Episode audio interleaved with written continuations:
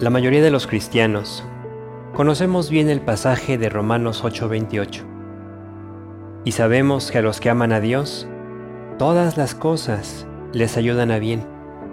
Esto es, a los que conforme a su propósito son llamados. Muchos hemos comprobado esta verdad en nuestro caminar con Cristo y nos hemos gozado de verlo hecho realidad en nuestra vida. Sin embargo, hay ocasiones, bajo ciertas circunstancias adversas, que aunque lo sabemos, aunque creemos en la palabra de Dios y en sus promesas, nuestra vista se nubla. Porque nos cuesta trabajo entender cómo es que las crisis pueden ayudar para nuestro bien. Hay ocasiones donde reconocemos esa inclinación natural, muy humana, a clasificar las promesas de acuerdo a nuestro punto de vista de las circunstancias.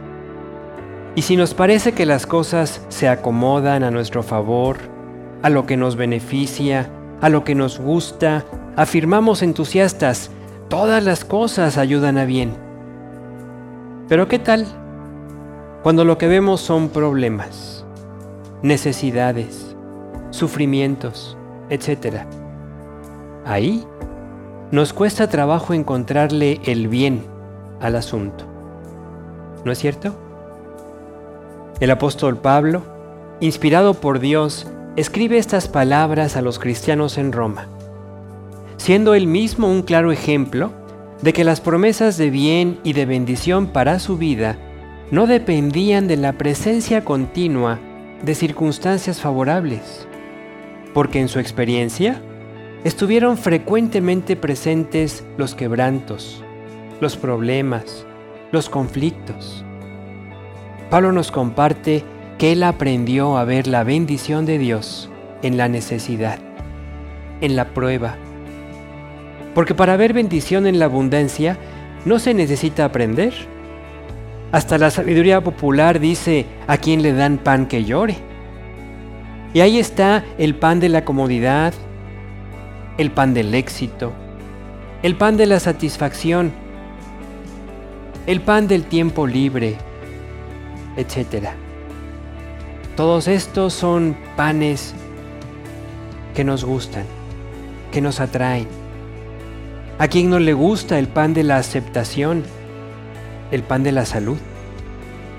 Pero Dios quiere que seamos espiritualmente más fuertes que eso, que no seamos vulnerables, porque por muy agradables que sean estos panes de bendición, si podemos llamarlos de alguna forma, no pueden prepararnos ni fortalecernos para enfrentar los retos de la vida. Jesús dijo, en el mundo tendréis aflicción, pero confía, yo he vencido al mundo. Dios quiere prepararnos para enfrentar las circunstancias difíciles, etc.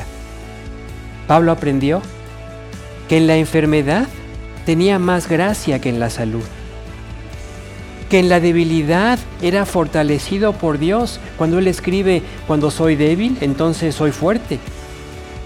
Que en la necesidad económica Dios siempre proveyó para su sustento. Porque Dios no tiene hijos pobres.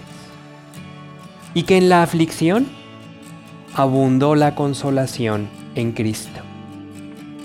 Y por esto Pablo, el instrumento usado por Dios para escribir esta maravillosa promesa, nos reta a vivir en la confianza y en la seguridad de que Dios tiene un propósito para cada cosa que permite en la vida de sus hijos.